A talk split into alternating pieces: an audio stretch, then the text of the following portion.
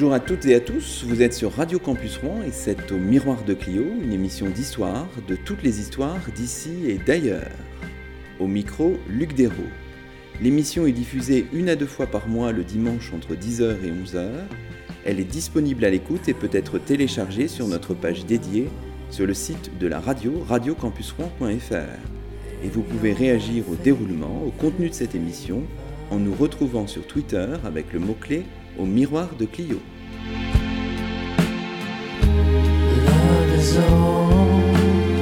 Aujourd'hui, c'est le neuvième numéro de la quatrième saison d'Au Miroir de Clio.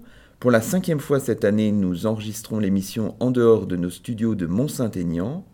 Nous sommes aux archives départementales de la Seine-Maritime, au pôle des archives historiques et nous avons le grand plaisir d'accueillir à notre micro le directeur adjoint des archives départementales, Michael Bloch. Bonjour à vous. Bonjour Monsieur Desroux. Alors aujourd'hui, nous parlons de l'exposition Milan de Normandie, une exposition qui se tient en ce moment au pôle culturel Gramont depuis le 25 avril et jusqu'au 27 juillet 2017.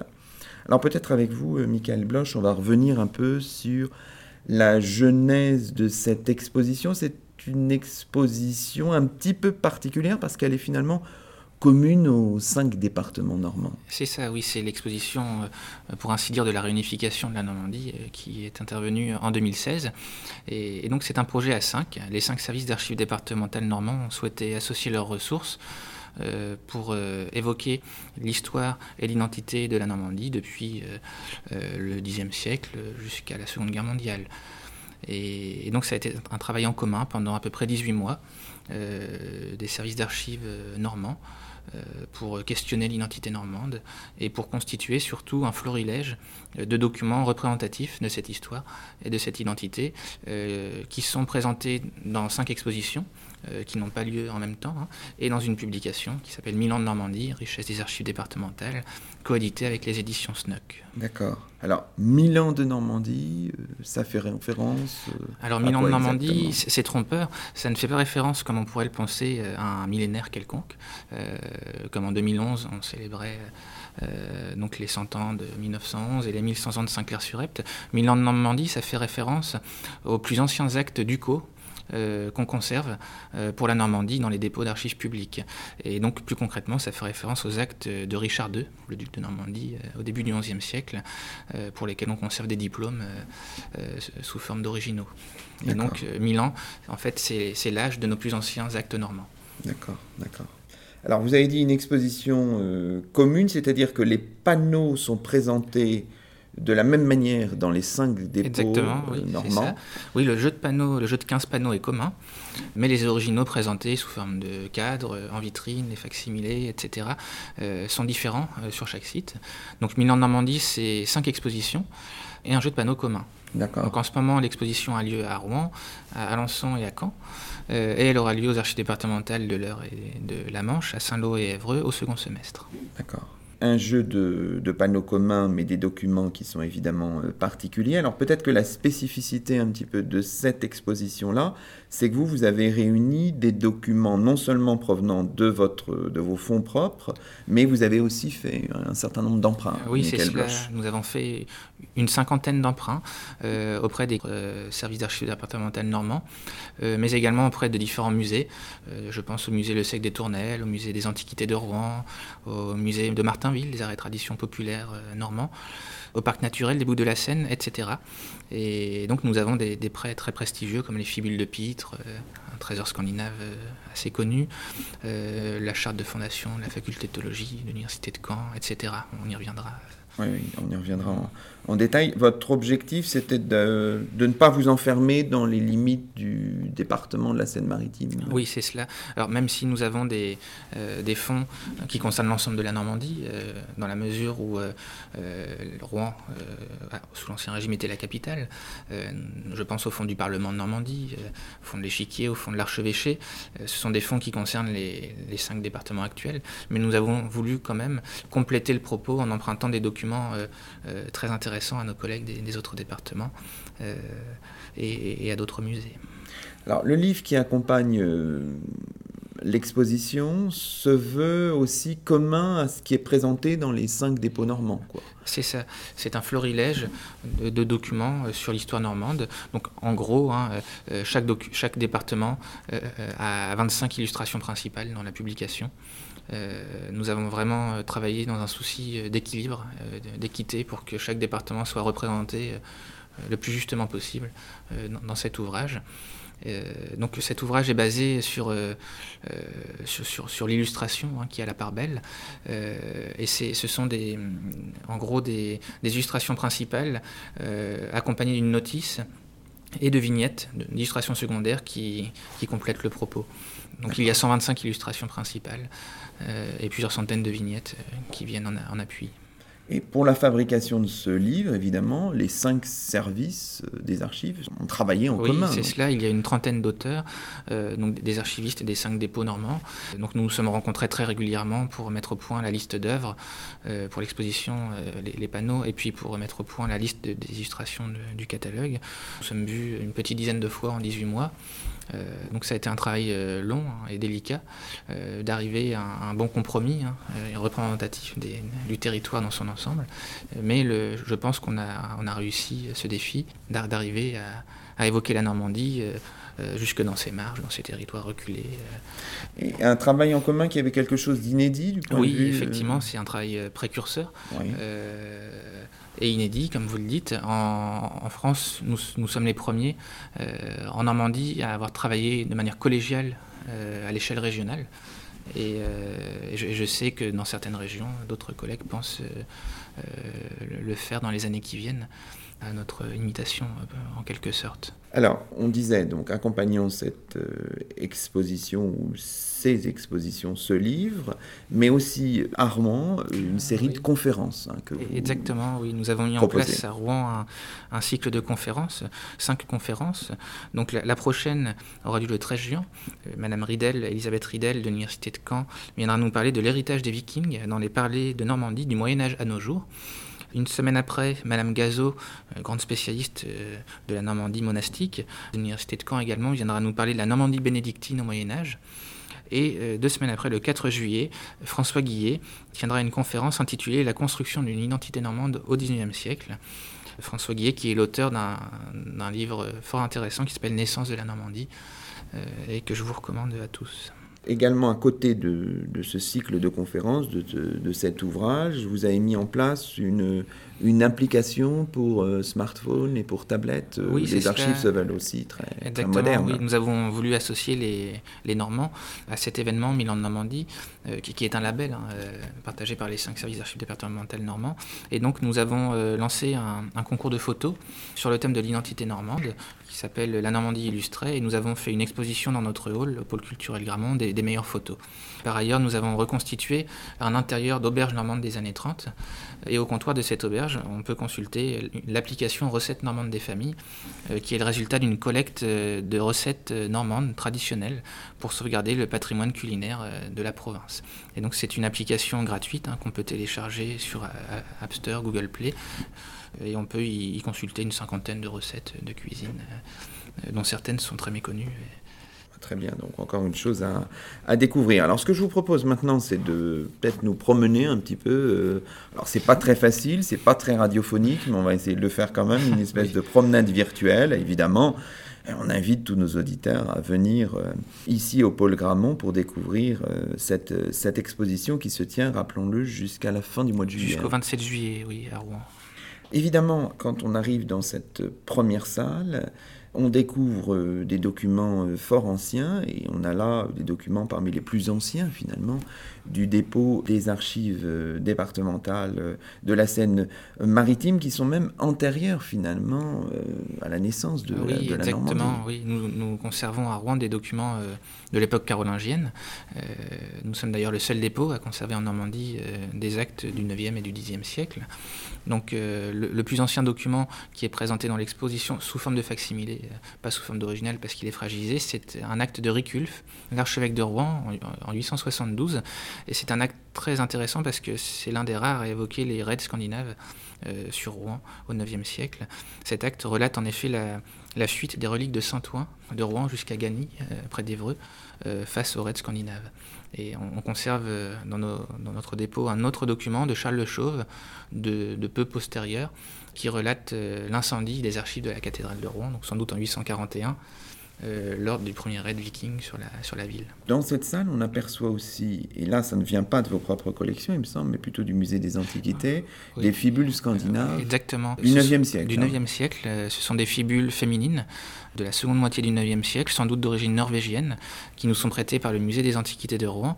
Alors c'est vraiment un trésor dans la mesure où, depuis sa découverte euh, dans les années 1860 et son étude par l'abbé Cochet, jusqu'à la fin du 20e siècle, c'était le seul trésor scandinave connu en Normandie.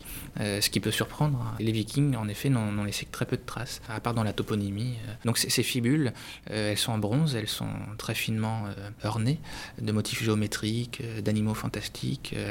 Pour la Normandie, c'est un trésor unique. Hein. On, a trouvé il y a quelques années d'autres trésors, je pense au marteau de Theur en argent ou au, trésor monétaire de Saint-Pierre-des-Fleurs, mais c'est le seul bijou féminin trouvé en contexte euh, funéraire pour cette période-là euh, en Normandie. Décoré avec une décoration un peu particulière Oui, c'est ça. Donc beaucoup de motifs losangés, mhm. des têtes d'animaux, donc tout ce qu'on trouve hein, sur les, bijoux vikings, ça fait référence à la mythologie nordique. Donc c'était pour attacher le manteau hein, à l'épaule. Donc ce sont des, fibules assez, assez conséquentes. Hein. Elles sont assez grosses, elles font une dizaine de centimètres chacune. Les, deux sont identiques, c'est parfaitement symétrique. Et elles ont été trouvées à Pitre, à côté d'Elbeuf. Pitre qui était connu au IXe siècle pour, euh, pour son pont et surtout pour être euh, non loin de, euh, l'île de Jeufosse et d'autres lieux où les vikings, l'hiver, établissaient des campements avant de reprendre les raids au printemps. Donc c'est peut-être euh, les fibules d'une femme de guerrier scandinave hein, qui était donc dans, la région dans les années 860-870.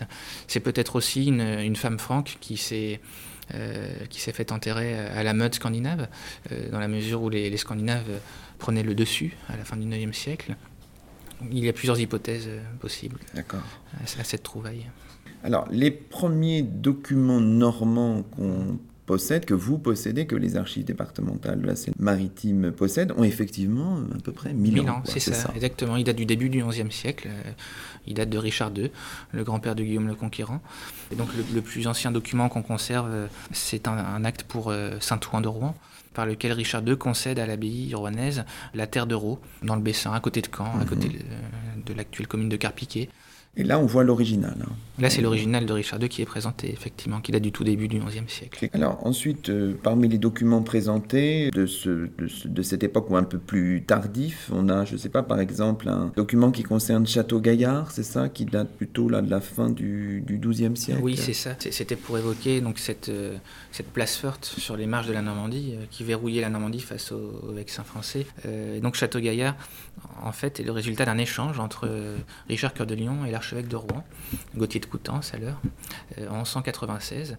L'archevêque de, de, Rouen pardon, a cédé l'endroit où, le château a été construit au roi d'Angleterre du duc de Normandie, euh, en échange de terres à Dieppe notamment, pour que les, les puissent y édifier une fortification, une fortification euh, face à Philippe Auguste. Un véritable verrou en fait face au roi de France. Alors, il me semble qu'il y a aussi un document là, vous me direz si je me trompe, qui se trouve à proximité, qui est là conservé aux archives départementales de l'Eure, qui concerne les moines de Bec et Loin. Est-ce que c'est la même période Exactement, c'est un, chirographe. Alors, il faut expliquer à nos auditeurs hein, ce terme un peu barbare. Euh, ça s'appelle aussi une charte partie, donc c'est-à-dire que sur une même peau de parchemin, on écrivait deux voire trois fois euh, le texte euh, d'un même acte, et on séparait les, les copies par ce qu'on appelle une devise ou une légende chirographaire, et ensuite on découpait au milieu de ces devises les, différentes copies. Et pour prouver l'authenticité euh, d'une des deux ou trois parties, il fallait rapprocher les devises découpées entre elles pour que les lettres découpées coïncident. Mhm. En fait, c'est l'ancêtre des carnets à souche, etc.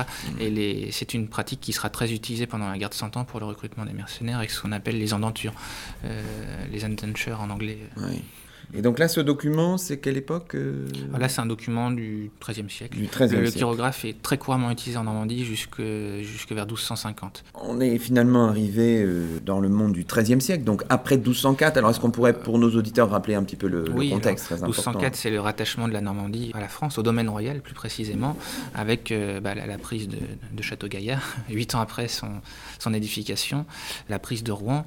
Et donc, on rentre dans un, dans un XIIIe siècle français pour la Normandie, qui sera malgré tout très prospère, car l'intégration s'est faite assez facilement. Le roi de France, Philippe ayant, ayant confirmé les privilèges de, de, la ville de Rouen dès 1207, ayant confirmé aux, Normands euh, la coutume de Normandie, l'échiquier, etc. L'échiquier, pour nous Oui, alors l'échiquier, c'était une cour financière et judiciaire mise en place euh, probablement dans la seconde moitié du XIe siècle, mais en manque de sources, par les ducs de Normandie, sur, le modèle de l'échiquier anglais, hein, l'échiquier.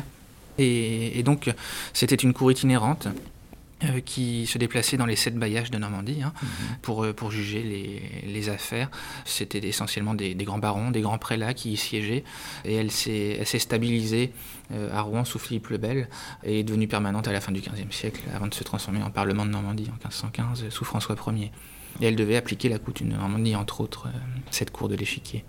Alors, vous y faisiez allusion euh, il y a un instant, la confirmation par euh, Philippe Auguste des privilèges de la ville de Rouen, euh, ce document de 1207, on le voit. Oui, exactement. C'est un document qui provient du chartrier de la ville de Rouen, c'est-à-dire des archives de, la ville de Rouen qui nous sont déposées aux archives départementales sur le site de Gramont. Alors, dans ce XIIIe siècle normand français, là, on présentait une série de, de documents, parfois provenant d'autres dépôts, et je pense en particulier à cet impressionnant rouleau des revenus du prieuré de l'abbaye de Saint-Évroult, hein, c'est ça? De non, de du prieuré de Ware, en, de Ware, en Angleterre, qui était une en fait une dépendance de, en de Saint oui, oui c'est ça exactement. C'est un rouleau de près de 5 mètres de long, constitué d'une dizaine de pots de parchemin cousus entre elles et qui liste les différents revenus du prieuré de Ware, de la fameuse abbaye ornaise de Saint-Évroult, connue pour avoir euh, abrité Ordoric Vital, euh, euh, donc le, le, fameux moine du XIIe siècle qui a rédigé l'histoire ecclésiastique, qui est une source très précieuse pour, euh, pour l'histoire normande et anglaise. Donc c'est un rouleau qui fait 5 euh, mètres de long, 5 mètres de long oui, qui est très, étroit, très étroit. peut-être 20-25 cm de largeur sur 5 mètres de long.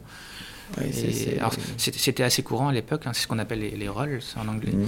Et euh, on conserve notamment à Londres, dans les archives de, l'échiquier, de très très nombreux rouleaux. des rouleaux gascons notamment mmh. pour la, la gestion de l'Aquitaine anglaise, etc. D'accord. Et donc c'est un document de 1272, hein, c'est ça C'est ça, exactement. Continuons notre, notre parcours euh, chronologique et nous arrivons maintenant à ce, ce 14e siècle qui va être assez vite troublé par la, par la guerre de Cent Ans. Oui, exactement. La guerre de Cent Ans qui est déclenchée en 1337. Donc c'est un conflit qui, qui tire ses origines dans, dans un problème de, de, légitimité du roi de France face à son cousin, le roi d'Angleterre, Édouard III, qui, qui prétend euh, lui également donc avoir des, des droits sur la couronne de France, euh, car c'est un petit-fils de Philippe le Bel. Et donc la, le début de la guerre de Cent Ans, en fait, met, met, fin à un siècle de prospérité en Normandie, de fondation de couvents, de mendiants, de, dominicains, de franciscains, euh, mhm. par Saint-Louis et, et, Rodrigo notamment. Et, donc c'est le début de, de 120 ans très très compliqué pour la Normandie, qui est traversée très fréquemment par des, des chevauchées anglaises qui pillent Saint-Lô, Caen, etc., qui voient des, des sièges très très douloureux pour, pour la ville de Rouen notamment, la ville d'Arfleur. La période peut-être la plus, la plus cruciale, c'est plutôt le 15e siècle, la fin de la période, parce qu'il y a un moment vraiment d'occupation anglaise qui dure une trentaine d'années. Hein, Exactement, oui, en gros de 1418, euh, avec la reddition de Rouen, euh, jusqu'à 1449, euh, la, Normandie est anglaise. Et donc les Anglais ont, tendance à recentrer la Normandie sur Caen, avec la fondation de l'université en 1432. On, expose d'ailleurs dans, l'exposition la, la charte de fondation par Henri VI de la faculté de théologie et de la faculté des arts de l'université de Caen. Euh, qui est une des plus anciennes universités de province en France, c'est important de le souligner, et qui était la seule université normande jusqu'en 1966. C'est-à-dire jusqu'à la création de l'université de Rouen. C'est ça, exactement. Euh, ce document que vous exposez, là, que vous évoquiez à l'instant, c'est un document de 1437. C'est ça, oui, qui nous est prêté par les archives départementales du Calvados, euh, qui conserve par ailleurs une bulle pontificale Qui est exposée à Caen en Qui est exposée à Caen, oui, exactement. Une bulle pontificale qui date de... Des années 1430. Des années 1430. Oui, Donc on disait une période d'occupation par les Anglais, c'est évidemment aussi euh, la figure de Jeanne d'Arc aussi. Oui, exactement, qui n'a passé que quelques semaines à Rouen, mais qui paradoxalement a laissé euh, euh, beaucoup de traces dans la ville, parce que son procès s'y est déroulé. alors ce n'est pas le chapitre cathédrale de Rouen, hein, ce n'est pas l'officialité, plus précisément, de l'archevêque qui a jugé Jeanne d'Arc. C'était un tribunal spécialement constitué pour l'occasion, présidé par l'évêque de Beauvais, Pierre Cochon, qui ensuite est devenu évêque de Lisieux et qui a eu un rôle important dans le développement de l'université de Caen, un rôle méconnu. Euh, et donc Jeanne d'Arc, euh, effectivement, euh, est décédée à Rouen. alors on ne conserve que très très peu de, traces écrites dans nos archives sur cet épisode. on ne conserve qu'une mention d'une certaine femme dans les prisons de l'archevêché, dans les registres de délibération du chapitre cathédral. Donc c'est très peu. Hein. Le, procès n'est pas conservé à Rouen, vu que ce n'est pas l'officialité de Rouen qui l'a mené, il est à BNF. Et donc le, procès a été très compliqué. Hein. on, voit que les, chanoines ont été consultés de temps à autre euh, et qu'ils ne savaient pas trop quoi en penser. Ils ont, ils ont demandé au tribunal spécial euh, établi pour l'occasion de, voir avec les, juristes et les théologiens de la Sorbonne, qui ont été beaucoup plus euh, sévères hein, vis-à-vis de, Jeanne que les chanoines de Rouen, qui étaient plutôt adeptes du compromis. Et il, souhaitait adopter une position plutôt charitable envers, euh, envers Jeanne d'Arc, qui était jugée pour hérésie. Hein. Mhm. Alors donc l'épisode de Jeanne d'Arc est évidemment, euh, évidemment crucial, mais on voit aussi des choses, des témoignages plus par rapport à cette guerre de Cent Ans, euh, plus peut-être plus, plus étonnants, puisque finalement la bataille de, de, Formigny qui, qui clôt un petit peu cette période, elle est illustrée par un, un, objet de canon, oui, exactement. particulier. Un objet très particulier, un boulet de canon euh, en fonte, euh, qui est très lourd, euh, et qui nous est prêté par les archives départementales du Calvados, qui ont la chance de posséder dans leur collection quelques boulets de canon trouvés à Formigny. Et, qui ont fait remonter donc à 1450. Hein. Alors il faut préciser peut-être Formigny pour nous. Oui, c'est à côté de Bayeux, dans le Bessin. Et donc c'est la bataille qui en Normandie a mis fin euh, à la guerre de Cent Ans. Au niveau national, c'est la bataille de Castillon en Guyane qui a mis fin au conflit. Qui est de date de 1453. 53, oui, oui. Alors parfois on va jusqu'à 1475 euh, au traité de Piquigny. Les, dates varient selon les, les Pour la Normandie, c'est la bataille de Formigny. Exactement. Et ce qu'il faut préciser par rapport à la hum, période anglaise, mhm. euh, c'est que ce sont les Anglais en fait qui ont qui ont adopté pour la Normandie, euh, entre 1419 et 1449, l'emblème aux deux léopards. Vous connaissez depuis, les, depuis Richard Cœur de Lion les trois léopards anglais qui figuraient sur son écu, euh, sur son sceau, dès la fin du XIIe siècle. Et les Anglais, en fait, ont, ont, élaboré pour la Normandie, euh, sur le sceau du Conseil du roi d'Angleterre en Normandie et sur le sceau de l'échiquier, pendant la période anglaise, un écu aux deux léopards, parfois accompagné d'une fleur de lys.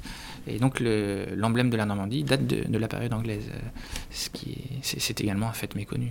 C'est très intéressant. Vous me le disiez en, préparant cette émission, en fait, sur ces léopards euh, qui euh, intéressent souvent hein, l'opinion publique.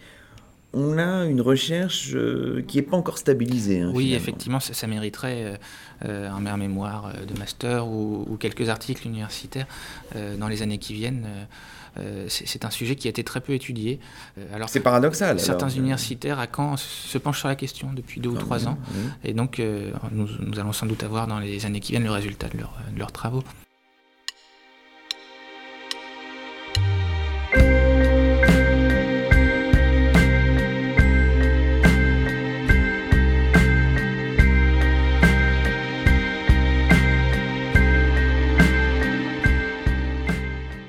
Miroir de Clio sur Radio Campus Rouen. Luc Dérault s'entretient avec Michael Bloch, directeur adjoint des archives départementales de la Seine-Maritime. Promenade au pôle Gramont des archives autour de l'exposition Milan de Normandie.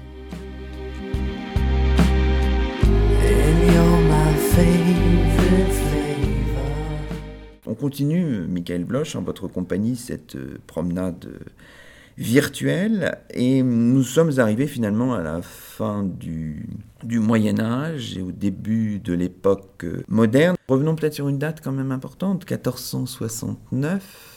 Euh, l'anneau ducal est brisé. Exactement, oui. Alors, euh, la, 1469, donc nous sommes sous Louis XI. Il y a eu quelques années auparavant la Ligue du bien public. C'est une sorte de guerre civile hein, larvée, euh, avec comme leader le, frère du roi, qui était duc de Normandie. Et le frère du roi étant un petit peu trop frondeur au bout de Louis XI, Louis XI décide de briser l'anneau ducal. Et donc cela se fait en séance solennelle à l'échiquier le duc de Normandie, le frère du roi à la place et apanagé de la Guyenne. D'accord. Alors, nous sommes donc en cette fin du XVe siècle, début XVIe siècle. Est-ce qu'on pourrait présenter pour nos auditeurs un petit peu les formes institutionnelles, mais peut-être pas seulement de la Normandie? Comment se, présente-t-elle en cette oui, fin alors la Normandie euh, est dans des frontières très stables depuis euh, des siècles. En fait, ça remonte à la, seconde lyonnaise, mise en place par Dioclétien, et, aux frontières telles qu'on les connaissait au IVe siècle, avec les sept euh, cités gallo-romaines qui sont devenues les sept diocèses. Mhm. ce, qui fait l'unité de la Normandie à l'époque, c'est l'archevêché et c'est la coutume de Normandie qui doit être appliquée par l'échiquier, euh, dont le ressort, en gros, euh, consiste en toute la Normandie, sauf le comté 2, qui relevait du Parlement de Paris, et le Perche, qui relevait de la coutume du Perche. Il y a même eu un échiquier à Alençon. Il y a une thèse en cours à ce sujet, sur ce sujet qui doit être soutenu prochainement l'échiquier devait appliquer la coutume de Normandie. Et la coutume de Normandie, donc, elle a été mise en place au, au 11e, 12e siècle. Hein, c'est un droit mixte euh, qui, avec des apports scandinaves, francs, germaniques, anglais, etc.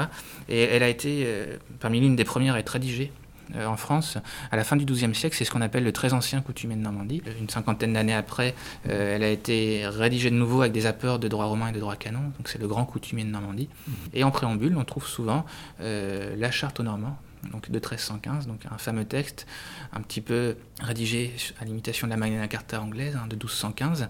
Et donc cette charte aux Normands, euh, concédée par Louis X le Hutin aux, Normands dans un contexte de, pression fiscale et de révolte des barons de la province, hein, à la fin du règne de Philippe le Bel, cette charte aux Normands en 14 ou 24 articles, euh, en fait c'est une liste de privilèges judiciaires, militaires, fiscaux, juridiques, etc., concédés aux habitants de la province.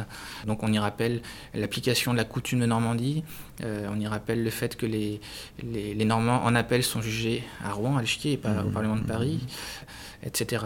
Et, quant à la coutume, les, principales dispositions les plus connues, c'est la clameur de haro, hein, l'indivision des fiefs, euh, l'exclusion des femmes de la succession, euh, mmh. etc. Mais alors, euh, quant à cette euh, charte, euh, cette charte aux Normands, elle était évoquée hein, dans cette exposition. Oui, on en présente une très belle copie, un vidimus, pour ainsi dire, de, 1381 par Charles VI, avec un très beau sceau de cire verte qui, est, conservé. donc ce n'est pas la, plus ancienne copie qu'on conserve. La plus ancienne, elle est aux archives départementales du Calvados. et est de quelques mois postérieure à l'original. Elle date de 1315, donc l'année de l'octroi de la charte aux Normands. Et qui est peut-être présentée dans l'exposition Elle est présentée à Caen, de Caen exactement en ce moment. D'accord. Et c'est une version en 24 articles, donc la version la plus complète euh, qu'on trouve à Caen, en, latin comme celle qu'on expose à Rouen. Donc ça ne concède pas une autonomie à la France de Normandie, mais ça lui concède des privilèges, des libertés euh, qui seront en usage, en vigueur jusqu'à la Révolution française. Alors, donc, cette Normandie de, l'époque moderne, cette Normandie de la coutume, cette Normandie des sept diocèses, du point de vue institutionnel, vous avez rappelé le rôle du Parlement de Normandie, donc, qui est finalement euh, oui, créé en 1515. Oui, qui chapeaute les sept bailliages normands. Et puis, peut-être qu'il faut aussi souligner le rôle du, gouverneur et des intendants. Oui, alors les intendants, c'est très important d'en parler parce que euh, ce sont les généralités de Caen et de Rouen qui sont, pour ainsi dire, en quelque sorte, à l'origine du découpage euh, et de la distinction entre la haute et la basse Normandie. Donc les, intendants euh, donc de police, justice, finance, euh, etc., ils sont en quelque sorte nés sous Henri II mais ils, ont vraiment été institutionnalisés dans la forme qu'on connaît au XVIIe siècle. Et ils étaient à la tête de circonscriptions qu'on appelait généralités.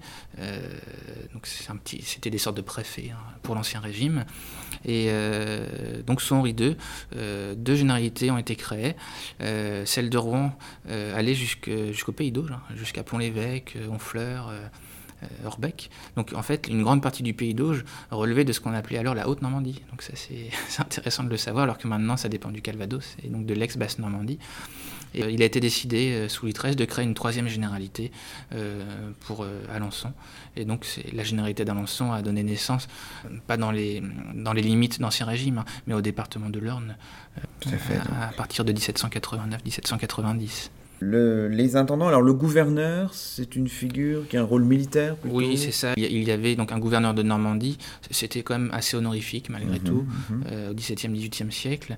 Et il y avait aussi des gouverneurs euh, au Havre, euh, à Cherbourg, etc. C'était des capitaines gouverneurs de, de, grandes places militaires qui étaient stratégiques face aux Anglais donc gouverneur, intendant. Alors pour cette partie, il y a plusieurs documents, hein, cette partie de l'exposition qui s'intitule une, une, province à part. Et notamment, il y a un document qui évoque les, les États provinciaux, mais de manière un petit peu particulière, oui, exactement. C'est un document du XVIIIe siècle, de la fin du XVIIIe siècle.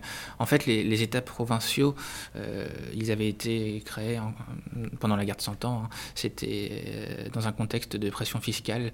Euh, ils devaient donner leur, leur, leur avis, leur accord sur des, sur des nouvelles levées d'impôts. Ils ont disparu après la Fronde en Normandie. Et euh, au XVIIIe siècle, dans un contexte de fronde parlementaire euh, très développé à Rouen, euh, le Parlement de Normandie réclame qu'on rétablisse les États provinciaux de Normandie, ce qui est refusé par le garde des Sceaux d'Aller, sous Louis XVI, Barentin. D'accord. Alors, progressons toujours dans cette, dans cette visite et dans la chronologie. On arrive évidemment à la Révolution française. Et là, on a un objet qui est assez intéressant, qui vient de, qui vient de Caen. C'est une, une pierre de, de, la Bastille qui a été envoyée au département du Calvados. Exactement, c'est une pierre de 48 kilos euh, qui provient de la forteresse de la Bastille, donc prise d'assaut le 14 juillet 1789, et sur laquelle est, inscrite la Déclaration des droits de l'homme et du citoyen ce genre de pierre était envoyé euh, systématiquement pendant la Révolution à toutes les préfectures avant que les préfectures n'existent, hein, euh, telles qu'on les connaît à partir de Napoléon, et, donc euh, à tous les chefs-lieux. Et les archives du Calvados sont le seul dépôt en Normandie à, en conserver, euh, donc même deux, ce qui est, ce qui est exceptionnel. Ça, c'est un document intéressant. Dans cette partie qui s'intitule Vers la République, est évoquée aussi la figure de, de Touret, un Normand qui est un petit peu méconnu et qui pourtant a joué un, un rôle crucial au début de la Révolution française. Oui, Touret était donc bas normand, comme on dirait maintenant il était de Pont-l'Évêque. Il a ensuite été député de Rouen aux États généraux en 1789, avant d'être député de la Convention nationale, etc. il est très connu pour avoir été l'un des principaux acteurs du découpage de la France, du découpage départemental, en novembre-décembre 89 et mhm. début 90. C'est lui qui était à l'origine donc de la suppression du découpage provincial de la mhm. France d'Ancien Régime, mhm. et donc de la disparition en, quelque sorte de la Normandie euh, sur la carte administrative de la France telle qu'elle naissait alors. Il n'y a plus de, de, province, il n'y a pas de région en cœur. On n'a que cinq départements normands. Donc c'est un Normand qui un peu bon a fait disparaître cette identité provinciale, mais qui, on le disait tout à l'heure, finalement euh, renaît au 19e siècle parce que l'identité normande est très puissante. C'est ça, paradoxalement. Donc il n'y a plus de province de Normandie, il n'y a pas encore de région normande au 19e siècle, mais il y a une certaine nostalgie de l'Ancien Régime. Et donc avec le mouvement des antiquaires anglais, puis normands, euh, le romantisme qui s'intéresse aux, ruines, aux, monuments euh, du Moyen Âge, notamment à l'art roman, la Normandie va être redécouverte et la Normandie va se se construire, se reconstruire pendant quelques décennies bah, l'identité qu'on lui connaît de nos jours. Euh, le folklore va être étudié, le dialecte vont être étudiés. Euh, on peut penser à la fameuse enquête Coquebert de Montbray au début du XIXe siècle, sous Napoléon Ier. Les us et coutumes de chaque euh, pays de la Normandie, pays de Bray, pays de Caux, pays d'Auge, Cotentin, etc., vont être passés au crible par les antiquaires. C'est une période d'intense réflexion et d'intense étude mhm. pour, la, pour la province de Normandie. Poursuivons cette, euh, cette promenade chronologique. Nous arrivons au XXe siècle. Il faut rappeler que, évidemment, euh, les deux guerres mondiales, la première, la deuxième surtout, hein, ont laissé des traces aussi euh, en Normandie. oui, exactement. Alors, la première guerre mondiale a surtout vu le gouvernement belge en Normandie s'installer à Sainte-Adresse. Ça, on l'oublie parfois. On l'oublie souvent, oui. Il avait d'abord été à Anvers et puis ensuite il s'est installé au Havre, donc dans la station balnéaire du Havre, le Nice-Havre, comme on disait à l'heure, et il y restait toute la guerre. Et à la, suite de cette installation, des milliers de Belges, de familles belges, se sont installées en Normandie, et c'est pourquoi encore aujourd'hui, dans, notre région, il y a de, nombreux descendants de, de familles belges qui s'étaient installées à l'époque. C'est évoqué dans l'exposition par une carte postale, notamment ça, une, reproduction postale, du gouvernement belge à Sainte-Adresse, et puis par euh, une liste des, Belges installés au séminaire de Bayeux euh, en 14-18, mmh. avec une photographie euh, donc de, de, ces Belges à Bayeux pendant le, premier conflit mondial. Alors pour ce qui est de la Seconde Guerre mondiale, là évidemment on pense à des événements qui ont marqué non seulement l'histoire de la Normandie, mais l'histoire de la France tout entière, euh, évidemment. Oui, alors on pense évidemment au débarquement du 6 juin 44, euh, qui est illustré à travers des, photographies d'Outa Beach, prêtées par les archives de la Manche, mais on rappelle également le, débarquement précurseur, euh, la tentative britanno-canadienne de 1942, donc, qui a été un, échec, un total. Seuls deux soldats ont réussi à à passer la plage et à aller dans le, dans le centre-ville de Dieppe. Euh, il y a eu des, milliers de, victimes. Euh, en fait, l'une des raisons de l'échec, c'est que les, les, chars euh, avançaient mal sur les galets. Mhm. Et, donc, les, chars sont restés bloqués au niveau de la plage, et donc les batteries allemandes pouvaient, pouvaient, tirer dessus à leur guise. Donc c'est évoqué par des documents photographiques. Par une photographie, exactement, du débarquement de, de 1942. Et on évoque également un, autre épisode méconnu mais très sanglant, c'est ce qu'on appelle euh, la poche de Chambois. Mhm. le couloir de la Meure, euh, près d'Argentan. Euh, donc là, c'est un épisode de la bataille de Normandie, après le débarquement, donc en août 44. c'est lors du, repli allemand. Hein. donc il y a les Américains qui viennent de, l'ouest, qui, ont pris Saint-Lô. il y a également les Alliés qui descendent du nord depuis Falaise. Et, donc les, Allemands sont, pris à la gorge. Il y a 10 000 Allemands qui sont tués dans cette bataille euh, de la poche de Chambois. 50 000 Allemands sont faits prisonniers. En fait, ils sont acculés, ils sont contraints à, prendre les petits chemins euh, de campagne entourés de talus, de fossés. Et donc c'est un véritable massacre.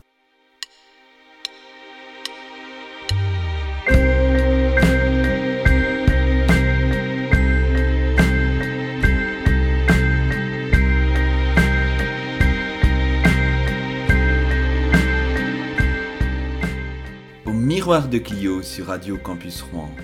Luc Dérault s'entretient avec Michael Bloch, directeur adjoint des archives départementales de la Seine-Maritime. Promenade au pôle Gramont des archives autour de l'exposition Milan de Normandie.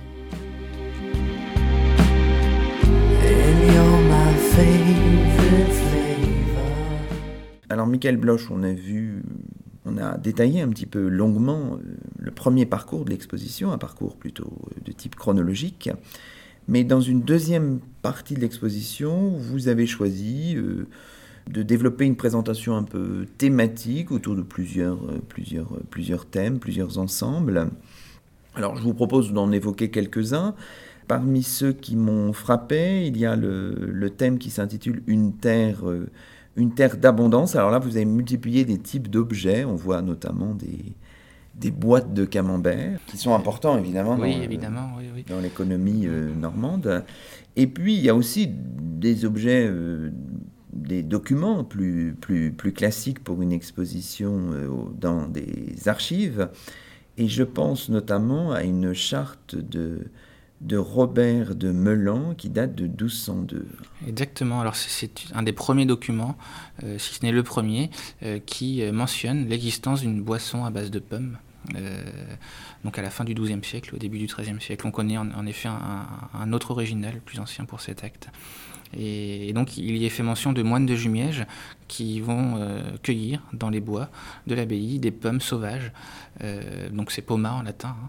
Euh, des pommes sauvages pour faire une boisson aux, pommes. Donc, on ne sait pas si c'est du cidre. Il n'y a pas de détails en fait. Il n'y a pas davantage de détails. On sait que les, moines vont cueillir des pommes pour faire une, boisson, mais c'est tout.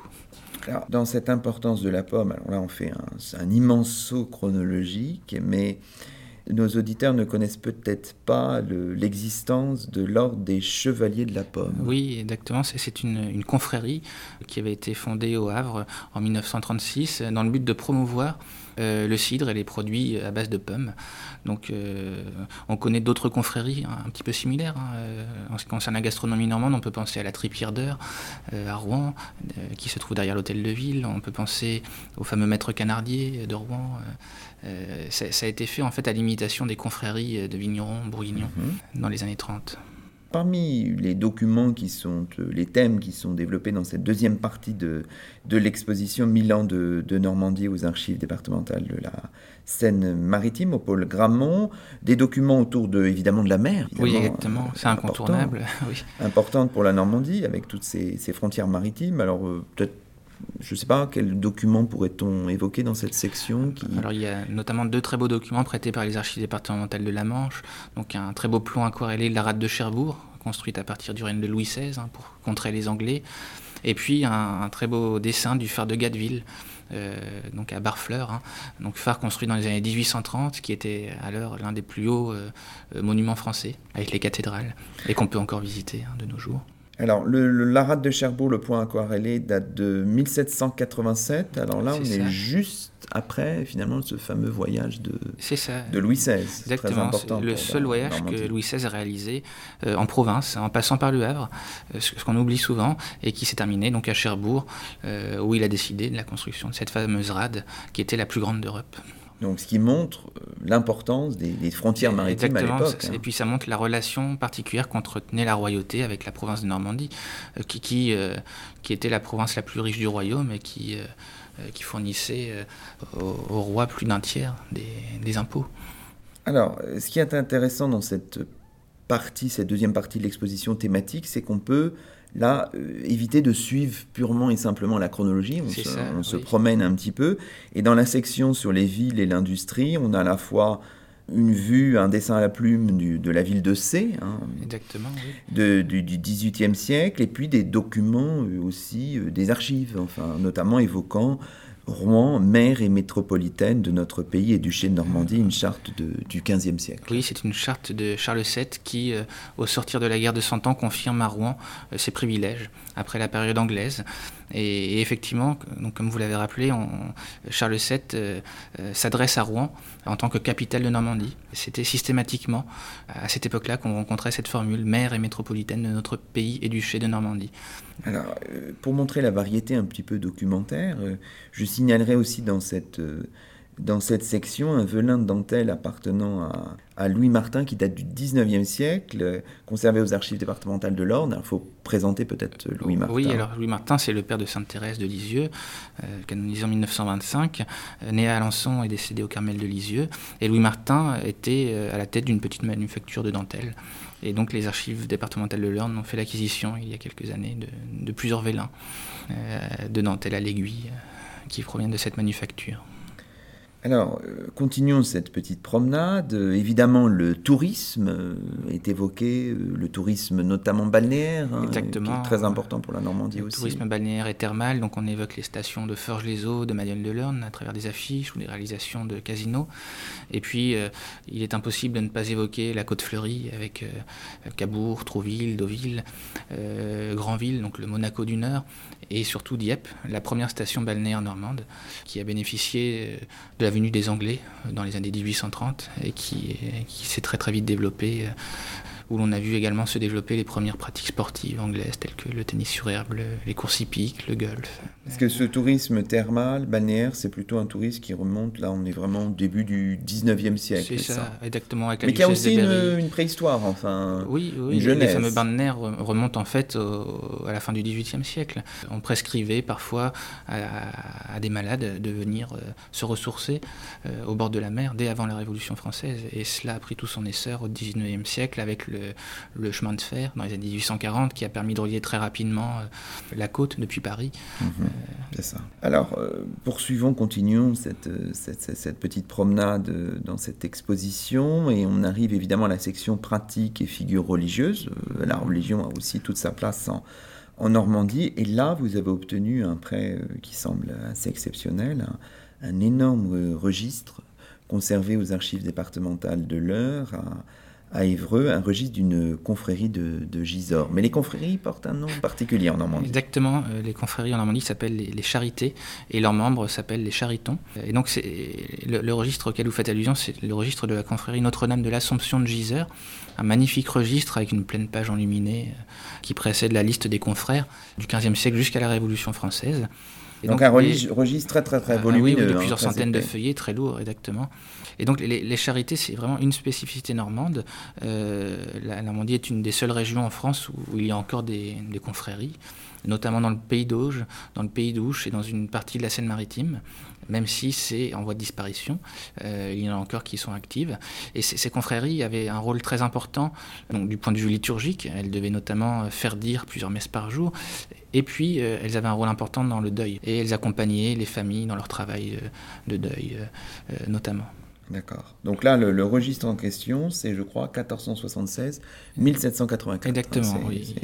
tout à fait. Une très longue période historique. Très, très impressionnant. Alors, euh, l'exposition se, termine, je vais un peu vite, mais les, auditeurs euh, viendront aux archives pour découvrir l'exposition plus, plus en détail, par une section qui s'appelle euh, Patrimoine partagé, hein, je crois que c'est ça. Et vous évoquez un petit peu tous ces toutes ces commémorations, toutes ces fêtes qui ont commémoré le, le millénaire de, de, la Normandie, le millénaire normand, euh, au début du XXe siècle. C'est cela, donc on, évoque le fameux millénaire de 1911, qui commémorait euh, le traité de Saint-Clair-sur-Epte de 911, par lequel Roland se faisait concéder par Charles le Simple, le roi de France, le comté de Rouen. Mais on évoque aussi des millénaires plus méconnus, le millénaire de 1924, qui commémore le rattachement du Bessin à la Normandie en 924, et puis le millénaire de 1933 à Coutances et à Vranches, qui fait écho euh, au rattachement de la Vranchin et du Cotentin euh, à ce qu'on appelait alors le comté de Normandie, euh, donc en 933. Alors, donc là, on, ce sont des, affiches, euh, des documents euh, illustrés qui viennent de vos propres collections de collections euh, Alors, l'affiche des Fêtes normandes de 1904, qui avait été organisée par le Souvenir Normand, provient de nos collections, effectivement, archives de la, Seine-Maritime. En revanche, l'affiche de 1924 sur le millénaire de, du rattachement du Bessin provient des archives du Calvados, ce qui est logique. Et le programme du millénaire de 1933 à Coutances provient des archives départementales de la Manche. D'accord. Donc là encore, euh, le souci de, de, rassembler, euh, voilà, d'équilibrer dans la, présentation de l'ensemble du territoire. Et c'est dans cette section, où, juste à côté, que vous évoquez aussi la, la question de, des dialectes, des patois. Euh, Exactement, on présente en vitrine plusieurs euh, documents euh, issus de la fameuse enquête lancée par Napoléon Ier en 1806, l'enquête Coquebert de Montbray, par laquelle les, différents dialectes de, toutes les, régions de France en fait hein, ont été étudiés, recensés.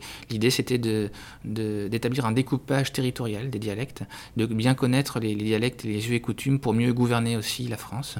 Et, et donc systématiquement, la parabole de l'enfant prodigue était écrite dans le patois local. Donc ici, en l'occurrence, dans l'exposition, c'est le patois euh, polté, c'est-à-dire le dialecte qui était parlé par les pêcheurs du quartier des pêcheurs à Dieppe. Et puis on a un document également qui est euh, en patois du canton d'Aumale. Bon, bah écoutez, on voit toute la richesse des documents présentés dans cette exposition. On vous remercie beaucoup, Merci à vous. Michael Bloch, d'avoir présenté cette exposition qui se tient aux archives départementales de la Seine-Maritime au pôle Grammont jusqu'au 27 juillet 2017 et n'oublions pas non plus le livre majestueux qui l'accompagne. C'est ainsi que se termine cette émission au miroir de Clio sur Radio Campus Rouen. Nous étions aujourd'hui en compagnie de Michael Bloch, directeur adjoint des archives départementales de la Seine-Maritime. On se retrouve très vite sur Radio Campus Rouen. À bientôt.